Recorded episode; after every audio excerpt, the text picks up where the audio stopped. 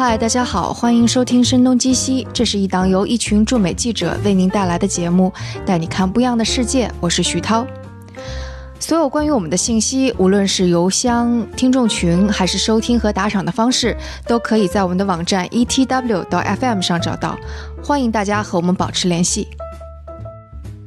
那上一期我们是在疫情中读了一本书，叫做《Betrayal of Trust》，来聊一下一个传染病学家和普利策奖获得者是如何看待历史上的一次次瘟疫，以及瘟疫所带来的社会公共卫生的进步，以及很多的不尽如人意的地方。那这本书其实是对美国也有很多批评啦。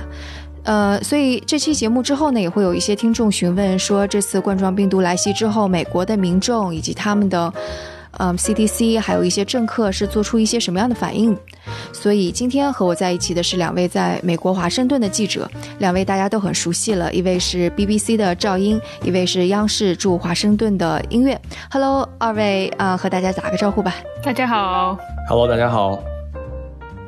其实现在美国现在是有多少例确诊了？是十五例是吧？呃，应该是十几例吧？好像是十五例。我我今天稍微看了一下这个数据，好像有八例是在加州，是最多的一个州是在加州。然后有一对夫妻在芝加哥，然后最早确诊的是在华盛顿州，呃，西雅图那边吧。对，华盛顿州那个是第一例。对，对对对。然后夏威夷还有一对夫妻也是确诊了的。对这个数字，呃，时刻都可能变化，呃，但是最近几天我好像没有听到特别多的新增的案例。嗯嗯嗯，所以我们先说一下普通民众层面的反应吧。张英，我是知道你有一个同事其实也写了相关的报道，对不对？呃，对，呃。普通民众的反应，我想可以分好几个阶段来讨论。一开始，这个疫情在中国呃公开，然后显得非常严重之后呢，美国这边的一般的人还是非常淡定的。我记得那几天，我有机会去机场啊、火车站这样的呃人流非常多的地方，但是我没有看到任何一个人是戴口罩的。然而，同时你会看到，在美国的华人之间，他们有一些恐慌的情绪。譬如说，这个事情发生之后，我马上去当地的。CVS 啊，我在华盛顿的呃 downtown 的 CVS，呃，口罩都已经卖光了，而且这个情况已经持续了好几周了，就没有再补货呃进来了啊。同时，我也听说在纽约呀，呃，像。第一个案例出现的西雅图啊，都出现了类似的情况，而且不仅仅是美国的大城市，不仅仅是华人聚居的地方，呃，渐渐的在一些小城镇，在一些稍微比较偏远的，像呃 New Hampshire，我去报道初选的时候去看了他们当地呃可以买到医用口罩的地方，也都呃一个都不剩了，呃，所以一般的民众现在还是相对比较淡定，但是华人之间呃大家都担心自己的健康以及在中国的。家人的健康，很多人买口罩是要呃去送回国内，或者是捐赠给国内的医院这样子。嗯，对的，感觉好像我在加州的朋友也是这个春节啊扫货扫了很多口罩，然后运送回来吧。当然也会有一些担心，因为嗯，旧金山本来就是一个很多华人，就是中国人会去旅游的地方。当地有一些华人看到有一些旅行者没有戴口罩，他们还是蛮紧张的。对，我记得呃，我们的一其中一位主播杜晨，他也写过一篇文章，呃，其中有提到一些海外华人不同的面相哈。有人面对这个疫情是想着可以怎么去帮助国内，可以怎么去自保以及保护自己的家人啊，但同时也有一些海外华人会觉得哦，我们是不是应该赶快关上美国的国门，不要让这些病毒流传进来？呃，他们反而成为了。某一种就是种族歧视，或者是种族的一个 stereotype 这种现象的持有者，以及开始去宣传说不要再让中国人进来这样的一个观点。嗯，那因为你观察到的呢？呃，我觉得，因为在华盛顿，就是华盛顿市，现在因为还没有确诊或者疑似的案例，所以我觉得整体华盛顿周围感觉还挺淡定的。但其实就像赵英说的一样，我们看到平民好像大家都没太当回事儿，也没什么戴口罩。但是你真的去超市，你会发现根本就买不到口罩。我应该是上周吧，因为二月已经十几号了的时候，我又去了一趟那个，就是他刚才说那个 CVS 是这边很大的一个药店型的超市，呃，里面各种货都非常的齐全，唯独是放。口罩的那个架子依然是空的，然后我还问了一下店员，我说有那种呃，就是那种就是呼吸用的那种口罩嘛。然后店员说没有，我们已经缺货很长时间了，也没有再补。然后包括我在网上去买的时候啊，也是就是网上买，我当时是在一个医医用呃品的网站上去购买，然后下单是下了十盒的口罩吧，大概。然后后来第三天左右，就是收到了那个网站的一封邮件，说我们现在这个 N95 口罩的这个需求特别的大，所以我们不会给任何的这个个人购买者寄这么大量。如果你需要，我可以给你寄一个。然后我就觉得，这一个的话，你还给我寄，我还拿来干嘛用呢？然后他说，但是如果你你要是觉得不行的话，我们就可以直接取消您的订单。我觉得这个还挺，就是我还挺没有想到的，因为就是按说其实也不算太大量的购买，但也不是。很少量的购买，但是商家会因为现在需求量太大，导致他们的这个可能他们要保护货存的角度，会拒绝掉一笔订单。所以我觉得这还是两种对比挺强烈的，就是呃这种景象吧。一个是平民好像大家都不太在乎，但另外一方面，这种用品又如此的紧俏。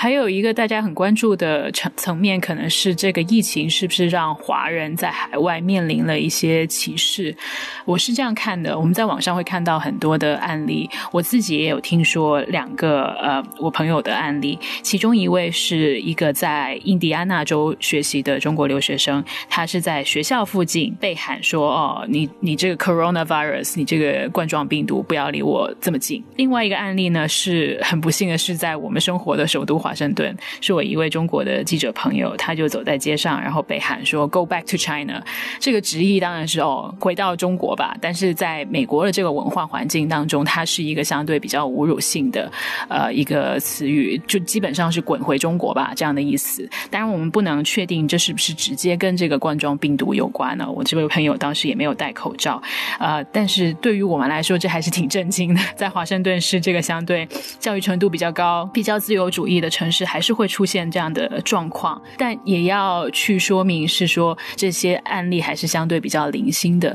我留意到很多的这些种族歧视的案例是发生在欧洲，而不是美国。但无疑的是，这个疫情确实是释放了很多潜在的这个种族歧视。呃，在很多人看来，可能觉得哦，中国是一个远在。呃，亚洲的异国，然后一直是觉得中国人就是没有教养的，然后吃奇奇怪怪的东西，这样的一个现实，更加激化了这种种族歧视，这种 stereotype，这种对于中国人的刻板印象。就你会看到，在其他的病毒发生在其他的地区的时候，你很少看到这种针对某一个国家、呃某一个种族的人的这种歧视。我想这一次是因为就这么刚好是原发在中国，同时。是中国采取的这些相对比较呃极端的手段去控制疫情，让这些大部分的病例都集中在中国了。呃，再加上中国本来在国际上的这样一个很特殊的形象，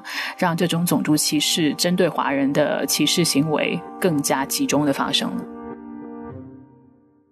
呃，我有一个华人朋友在纽约工作，然后我就跟他聊这个冠状疫情出来对他有没有影响，他就说他身边就有一些白人的同事。呃，就那个时候还是说，好像这个冠状病毒是因为吃蝙蝠引起的。然后他身边的白人同事就拿着蝙蝠的照片问他说：“你们为什么要吃这个东西啊？”然后他当时就觉得挺被冒犯到，因为就是这很明显就是你整个标签化了嘛。我就问他，我说：“那你觉得他当时是侮辱性的去拷问你，还是他只是表示不理解呢？”然后他自己也说，就是可能更多还是不理解吧，也有点就觉得好像这个事情如果真的是因为吃蝙蝠引起的话，那它是一个完全可以避免的事情，为什么会扩展到现在的这个地步？但我一直对这个就是关于疫情这个种族歧视的这个这个事情有一点困惑，就我想听你们怎么想。就是嗯，因为我那天听我一个同事说，他在过马路的时候，呃，打了个喷嚏，然后旁边的人就纷纷的就是就是逃跑一样的 站开，然后那个时候我就觉得其实很有意思的一个现象就是。其实，在那一刻，你很难说周围的人是因为歧视他作为亚裔或者中国人，还是他只是在正常的去进行自我防护。所以在这件事情上，就首先我觉得要说明的一点是，我很反对任何形式的种族歧视。但是在这件事情当中，我觉得一方面可能确实有一些教育程度比较低或者比较极端的人会借题发挥，但另一方面，在很多公众的层面，可能也存在一种现象，就是大家只是在自保或者自己在呃远离一些可能的一些风险，但是。比如说，可能在另外一群人看来，会存在一定的这个种族的色彩在里面。我不知道你们怎么看这个问题。我今天看到一句话说的蛮好的，就是因为即使没有发生这个事情，我在旧金山的时候也曾经被一个 homeless，就一个很邋遢的流浪汉朝我喊说 “Go back to China”，就很很羞辱性的那种话。所以就那句话，就所以就是我今天看到那句话是说，这次的疫情，这次的这个 virus 病毒，其实是给了那些本来就有种族情绪的人一个更好的借口，去。发挥出他们这个种族歧视的情绪来。我觉得这句话是说的蛮对的，嗯，某种程度就像大统领呃上台一样，就像特朗普被选上总统一样，就是他的这个上台，让很多有种族情绪的人就觉得哦，现在我们可以这么说话了，因为像他这样口无遮拦的不讲政治正确的人，也可以当我们总统了。对，然后另外一个就是你刚刚说的，有人就是说，哎，你们中国人怎么吃蝙蝠？但因为我在国内嘛，我整个春节在国内，这个话我听过。很多人就是，当然换的是另外一句话，说：“哎呀，武汉人怎么还吃蝙蝠？”或者有人在微博上：“哎呀，南方人 怎么什么都吃？广东人还吃福建人？” 就是这种，就虽然是开玩笑啊或者段子，但是其实你会看到，就是这种的歧视是类似的。就你就把呃整个这么一群人贴上了个标签，然后你会觉得，就是你你去笼统的去指武汉人怎么怎么样，或者湖北人怎么怎么样，或者南方人怎么怎么样。我觉得这种思维方式是一样。样的，但是那个音乐说的说你到底究竟是自保还是什么？因为我也是经历了，就坐了高铁，然后戴上了口罩，然后看到别人没有戴口罩，我很紧张，所以这个心理我也经历过。我觉得可能所在的不同就是，你的确还会害怕这个东西，但当你害怕的时候，你究竟害怕的是病毒，还是你标签化的要去攻击那一个人？我觉得这是不一样的。我觉得这个就是，就是当我们自己处在一个有风险的环境当中，我们还能不能保持一种理性的思考？我觉得这个可能是它是种族歧视还是自我防卫的之间的一个很大的区别吧。对啊，是，所以我觉得可能就我们把这些事情说出来，所以在国内的就是听众朋友可能自我就是去检查一下，就比方说我们在说到疫情啊，说到某个地区的人的时候，是不是也会用这种的心态去指责他们？那如果你去指责别人的话，说不定就是你也要意识到，你在美国的时候，就别人也会用这种态度来对待你，然后你是不想这么这么样去被对待的，所以你也不应该去这么对待。啊，某个地区的人，这个说的很有道理。对，就是病毒本身是不分国界的嘛，病毒本身是不会去选择哪一个种族或哪一个国籍的人他想要感染上的。呃，疾病对全世界每一个人都是平等的，但有时候我们会陷入某一种呃认知当中，就说哦，譬如说男同性恋，他们就呃更有可能有艾滋病毒，然后你可能去跟他接触的时候，你会带着这种想法，呃。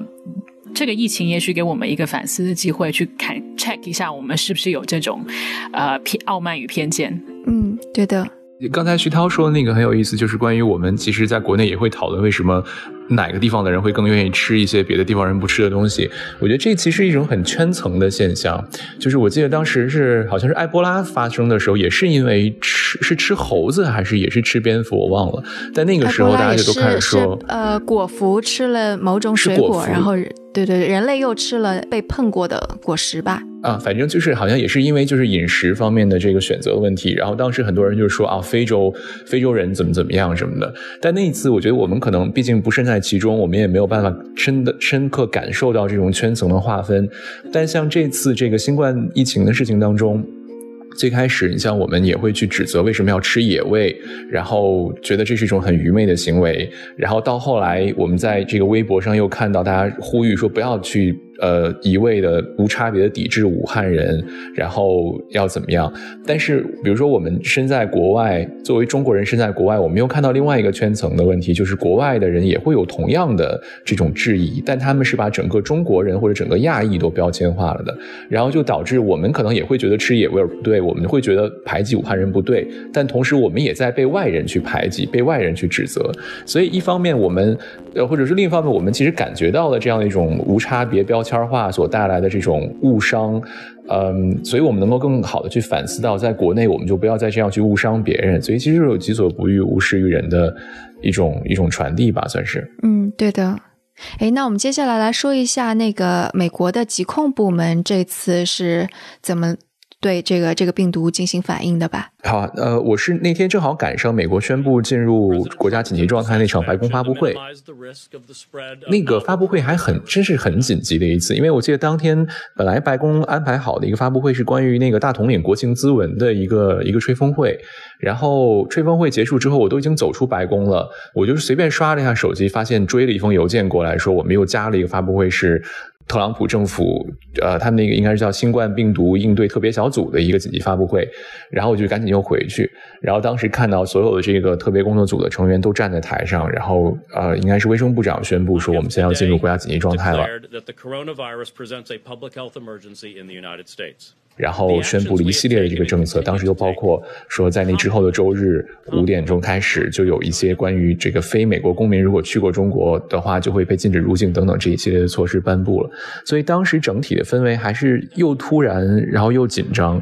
然后当时，但是美国官方当时又一直在宣布说啊，就是这个冠状病毒在美国的出现大规模爆发的概率是很低的，什么什么的，就是开始安抚情绪。但我记得当时他话音刚落，刚开始让记者提问的时候，就有美国记者马上问说：“那你既然觉得这件事情在美国没有大规模爆发风险，为什么还要用这么严苛的这个政策来去进行防疫？”然后他们就说：“啊，我们是为了保证这个风险继续低啊，怎么怎么样。”然后再后来，我们也看到，就是确实美国在在这个执行方面还挺还算，我觉得算挺强。强硬的，包括后来呃，美国疾病呃预防控制中心也是很频繁的去做关于新冠疫情、关于流感等等一系列的这个发布。我觉得其实是从官方在嗯，就是用这种高频的发布来来尽可能的去让民众不要恐慌吧。嗯，对，我想多说一点这个疾控中心的问题。就美国的这个 CDC 疾控中心，它的及时的 update 让我印象非常深刻。就我还记得美国出现第一例呃 confirm 的确认的案例的时候，在西雅图的那一例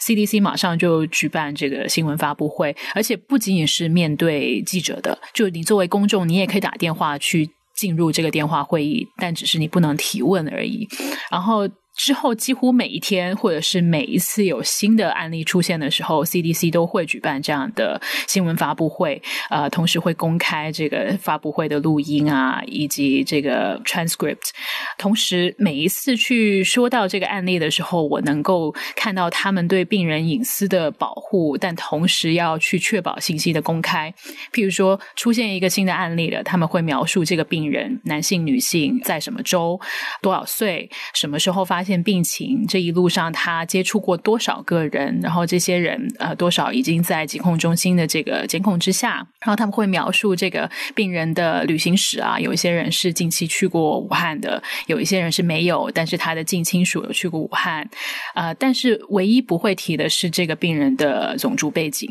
他不会说这个病人是呃华人或者不是，也很少会提到他的职业。呃，我觉得这样的信息公开是确保。保了隐私之余，又能够让公众放心，说哦，这个病人他的呃整个接触的流程是怎么样啊？跟他接触过的这些人现在受到怎么样的保护啊？呃，这个公开是很让我敬佩的。同时，这些疾控中心的专家们，他们除了会出席这些记者发布会之外，他们对媒体也是相对比较 accessible 的。就我从媒体的角度出发，我去找他们去做访谈呢，他们我相信。非常忙碌，还是很愿意跟媒体聊。而且你在采访他们的过程当中，你会发现他们不仅仅是公共健康方面的专家，他们同时在媒体关系上也受到很好的训练。他们很熟悉如何去跟普通公众、没有任何公共健康或者是这个传染病背景的公众去解释他们知道的这些专业信息。这一点，我觉得也是美国专家比较过人的地方。嗯。但但我看到好像也引发了一些争议，就是因为啊披露的信息不够多，甚至就是包括他隔离在哪里，可能这些信息也都是不被披露的。然后我看到有一些民众就有在抗议，觉得是不是 CDC 在隐瞒一些什么事情？这次这个新冠病毒在美国有一个特殊的情况，就是它赶上了美国的流感季，然后呃，这个新冠肺炎的感染的这种初始症状又跟这个普通的流感有很高的这个相似度，所以我看到的是 CDC 经常在。就是就各种各样的事情，不论是新冠还是流感还是什么，都是有非常频繁的发布。而且 CDC 的这个好像高层本身也是特朗普的那个就是应急工作小组里面的成员。然后像刚才赵英说，他们一方面是这个呃医学的专家，一方面也是公众表达的专家。我昨天刚有一点切身的体会，就是呃那个《时代周刊》刚新出了一篇一本这个健公共健康的特刊，然后那个特刊上就在讨论整个现代医学的走向以及如何去引用新的技术什么什么的。然后第一篇的这个有很长很专的文章，就是在讲到现在为止现代医学都取得了什么样的成就，现在发展的状况是什么样子，以及都出现了什么样的问题。然后那篇文章我是都已经看到一半了，我才觉得，哎呀，这个记者怎么这么专，术语都这么就是干练，但同时又能让人看懂。然后我在文章的注脚发现，那个文章其实根本不是记者写的，而是好像是美国国家呃公共卫生局呃，就 N I H 那个机构 director 他的这个主任写的一篇文章。所以我当时就很佩服，就是这样的一个很专业的人写的文章，竟然是说和一个记者写的文章的这种语风。就是能够这么的相似，而且我作为一个非医学专业也非医学口的这个记者，我去看这个文章，竟然能够如此通顺的读下来，我觉得这个还真的是让我挺惊讶的。就是从小经历那个 presentation 跟 writing 训练的，嗯，基本功。我觉得有关系，嗯，或者他们可能天然的会经常跟媒体打交道，或者需要去做讲学等等，所以他们会习惯于对公众表述的时候是另外一套表达的方式吧。嗯，关于这方面，我我其实有问题哈，因为我今天也是看了一些材料，我就会发现，就第一，就我看到，因为有大量的报道是第一例这个病例出来了之后，他们怎么去做的，然后我看到一个细节是，他们所有的采取行为的都是在 county 或者是市的这个区范围内。进进行的，但是在这样的范围内，他们也会有一个类似于特别行动小组啊这样的一个临时组织起来的组织，然后里边的人是会包括什么，类似于食品检查，还有人力资源委员会。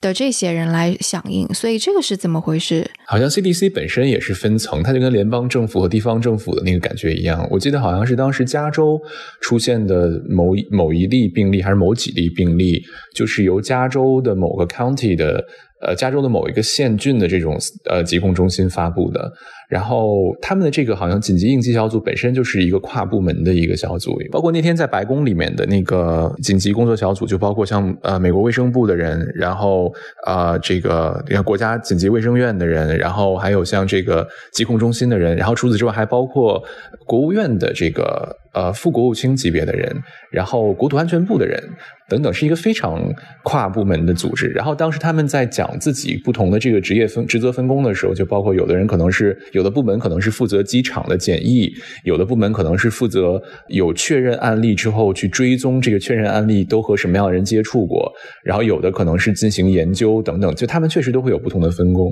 所以我想象，如果是在往下的这种地方级的应急小组的话，可能也会有不同的部门介入进来。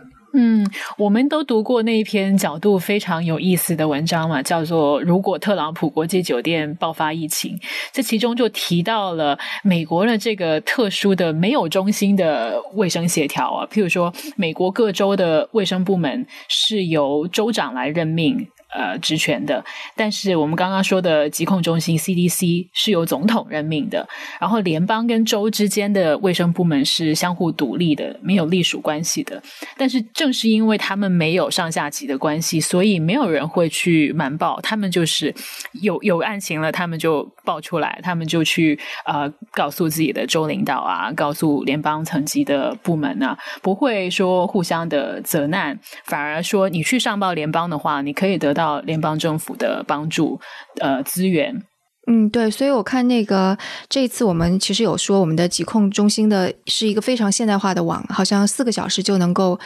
从地方的医院有啊一个样本出来确诊了之后，四个小时其实是能够一直到最高的我们的呃 CDC 部门的，但是问题是可能就会有一些信息被缺失啊或者怎么着的。但美国可能不存在的问题就是直接地方的 CDC 它就直接可以报出来了，它就不需要经过上级的认可，而且它是各部门互相去制衡的。如果哪一个部门瞒报或者是迟报的话，其实对自己反而是一件坏事儿。关于这个，我还有一个问题，因为呃，在上一期节目的时候，我们读那本书当中有一个说法，就是呃，隔离病人这个在美国是很难的一件事情，因为每个个人都享有非常大的自由权利，如果你对他进行隔离，这算作是一个人身限制。我不知道你们就是。知道这一次疫情当中是怎么能够做到对大家隔离，还是说是只是因为个人都很配合的原因？我觉得这个应该还好吧，应该因为它不是强制隔离，它确实是因为疾病防控的这样一个初衷。而且我看到的一些报道，我忘了是 CDC 发的还是报道里面提到说，他们的这个隔离措施其实不是把你关起来就得了，而是他们会有专门的人定期定点的去对你进行健康情况的测试和检查，所以它并不是就是真的把人关起来然后放在那儿放十四天。我的理解是，CDC 是可以有这个联邦的权利去呃暂定一个法规，说你需要强制隔离。呃，这就是就现在从武汉回到了美国的这些人面临的状况，他们有十四天的强制隔离期。我采访了其中一位从呃武汉搭美国的撤侨专机回到美国的人，他是降落在美国加州圣地亚哥的一个空军基地，然后住在。那里面的一个设施当中，那个设施其实就像呃酒店一样，呃，所以他在一个酒店房间里面接受隔离，呃，他可以在这个酒店大楼里面自由走动，也可以走到这个基地当中，但是你知道空军基地也不会有什么别的东西可以逛。然后每天三餐呢，他们就到这个酒店大堂去排队呃领取，也没有强制要求每一个人都戴口罩。他跟我描述是，有的人戴口罩，有的人没有戴，啊，然后。你可以在酒店里面自由安排自己的时间，也会有一个专员去跟你通话。啊，每天会有人来测你的体温。啊，然后还有一个很特殊的设置是，每天会有一个 town hall meeting。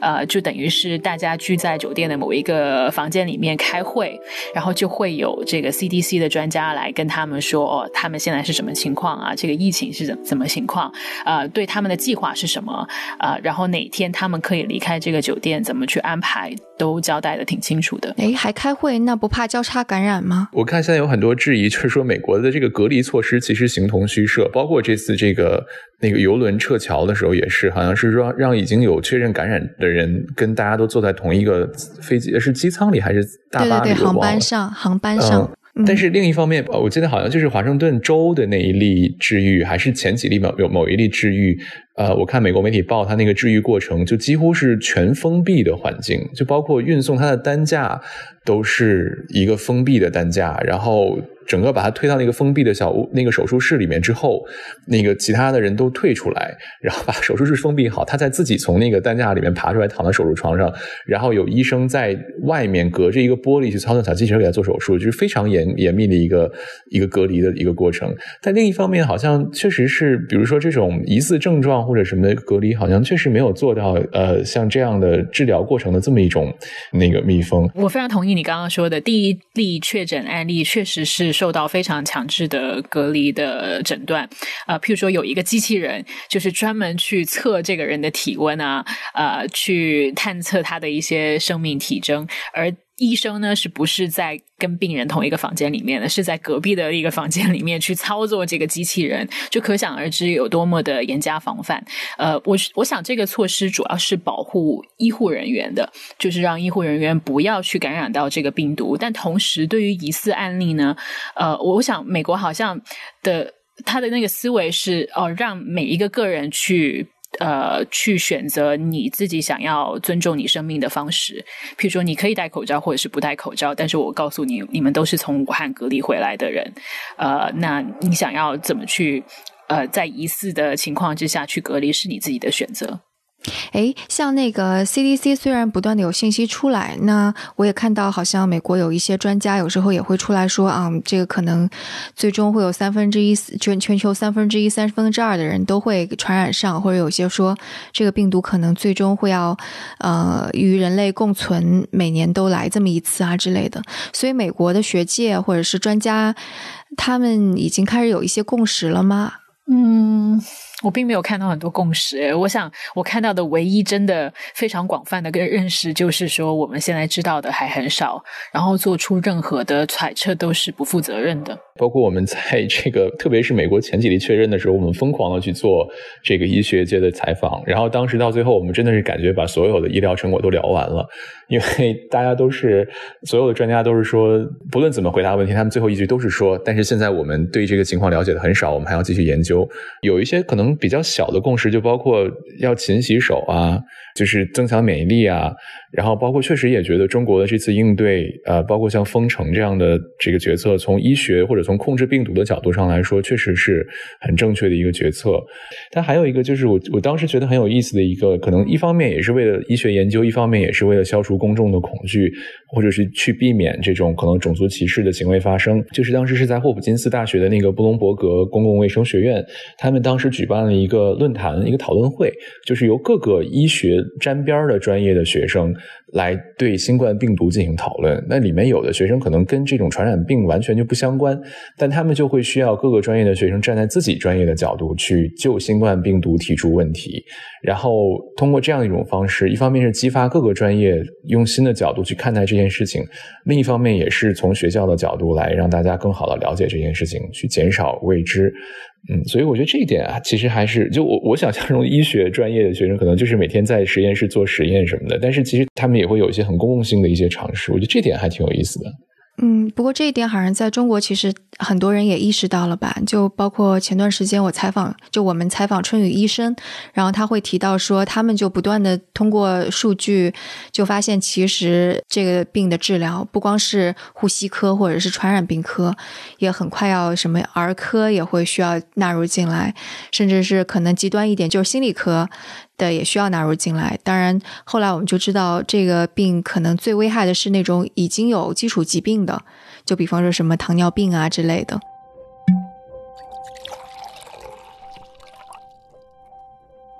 那我们再来讨论一下美国的政客对这次有哪些反应吧。呃，先从大大统领说起。嗯，我看到的大统领是，呃，很多次公开或者是在那个私下，呃，都表态，觉得对中国这次应对很好，然后也有信心等等。包括之前他发推好像说过这话，然后他之前是从从哪儿回来，在白宫那个呃停机坪上跟记者聊天的时候也说过，说觉得这个病毒应该呃，就是中国应该是能抑制得住、控制得住这个病毒。然后像那个白宫那个应急小组那边，呃，他们也是说说这个觉得。中国政府的这个应对是有效的，然后也是随时准备好去提供各种各样的支持吧。我觉得这件事情上，可能是这种政客或者是这种学者，就是相对来说比较高知的这个人群，能够有一点共识，就是这事儿上你确实没法分国界。你像这个中国现在跟特别是中国和美国之间人员往来这么密集，你在这个时候去分国界，其实是很不现实的，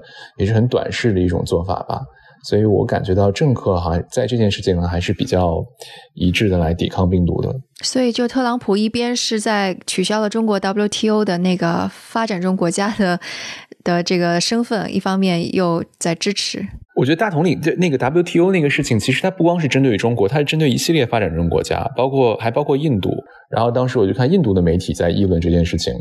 呃，就是关于他这次访印有什么影响之类的。嗯，呃，补充一下，呃，我觉得特朗普称赞中国领导人已经成为他的一种习惯了。他无论是在 跟中国呃友好，还是说敌对的一些议题上面，都会去称赞领导人。呃，然后我。感触比较深的是，他连在新罕布什尔州举办一个大的拉票连任拉票集会，都在上面提到了中国政府现在抗击疫情有多么成功这件事儿。就是其实他完全没有必要，因为现场的观众并不是关心这个议题的人啊，在这个场合去提这个事儿，我觉得他还真的是时时刻刻牵挂着中国的疫情。哎，所以这是为什么？我觉得就是陷入了一种习惯了吧。他好像现在公开亮相都会稍微提一下，尤其是这个冠状病毒现在是新闻的热点。然后特朗普的其中一个习惯就是经常去踩各种的新闻热点，所以他无论如何都是会提一嘴的。嗯，但他没有去批评，对吧？就按照我们的想法的话，共和党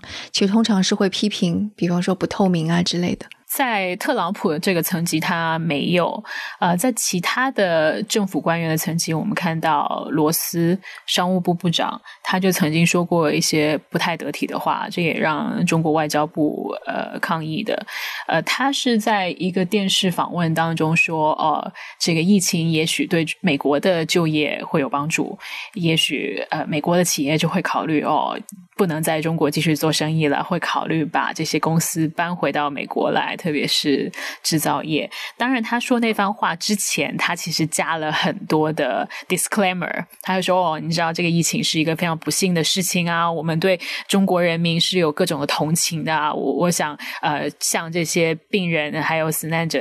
就是送去我的慰问啊，说了一番这些冠冕堂皇的话之后，他说这也许对美国经济是有利的，但他这样的表态依然是引来了很多的争议跟批评，说他在这个疫情的时刻去说这番话是非常的不恰当的。同时，你会看到像 Tim Cotton 这样的共和党的议员，呃，他就一直在宣传一种阴谋论，说这个疫情是由中国在武汉的这个病毒研究所，呃，这个实验室。制造出来的一种生化武器，然后这个观点呢，其实已经被各种专业的医疗人士辟谣了。啊，我们刚刚在聊。专家怎么看？这也是专家一个难得的共识之一，就是这个病毒，呃，应该是自然形成的，非常有可能是来自于野生的蝙蝠。但是可以确认的是，它并不是在实验室当中被制造出来的。对，我觉得罗斯这个事情也从一定程度上反映出我们刚才说到这点，就是在美国政界，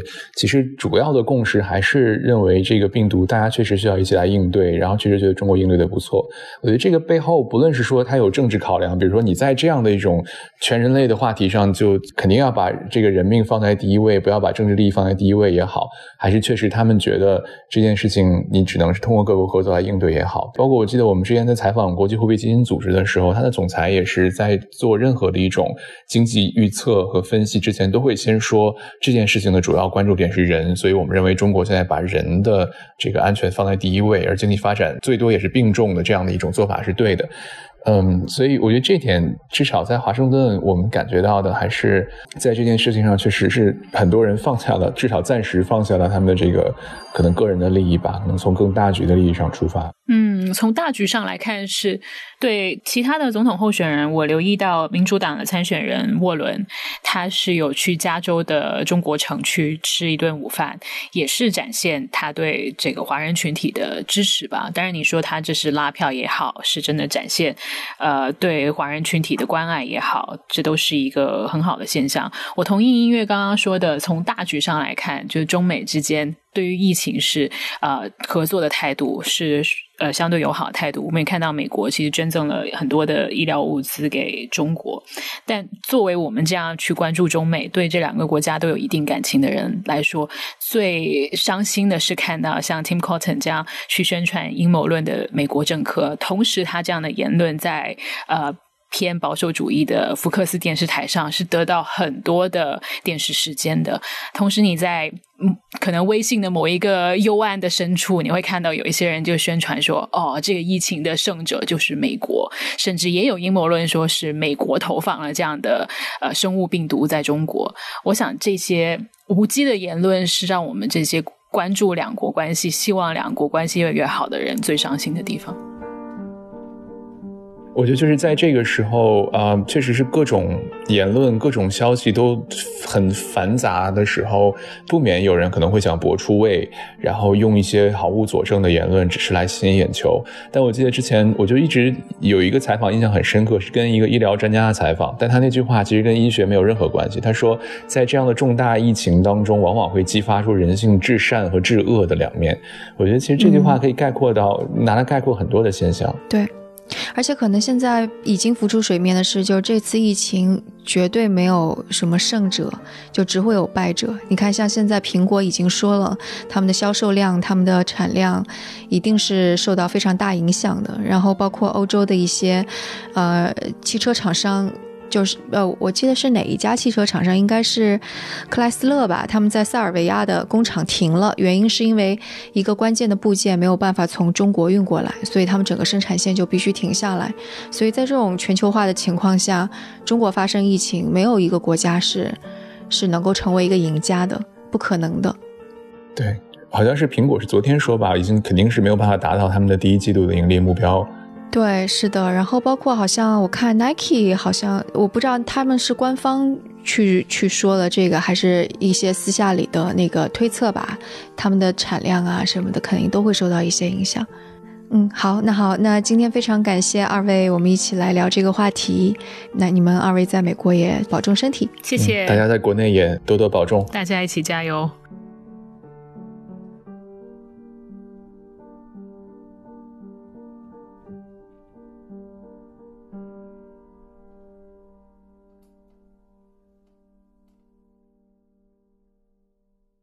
那关于这期节目，大家有什么想法，都可以给我们留言，或者写邮件，或者在 Telegram 群中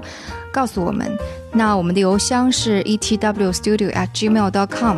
我们的网址是 etw.fm。所以无论是 Telegram 读者群的地址，还是打赏的方式，都可以在我们网站上找到。那我们下次节目再见。